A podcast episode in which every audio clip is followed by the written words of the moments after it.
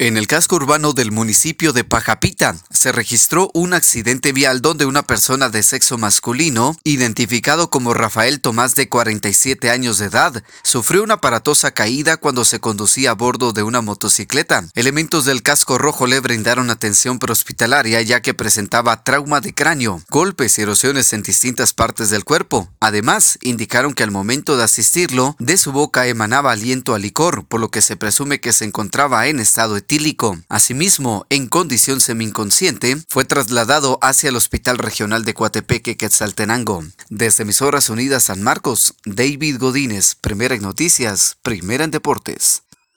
Deportes. Deportes. Deportes. Deportes. Deportes.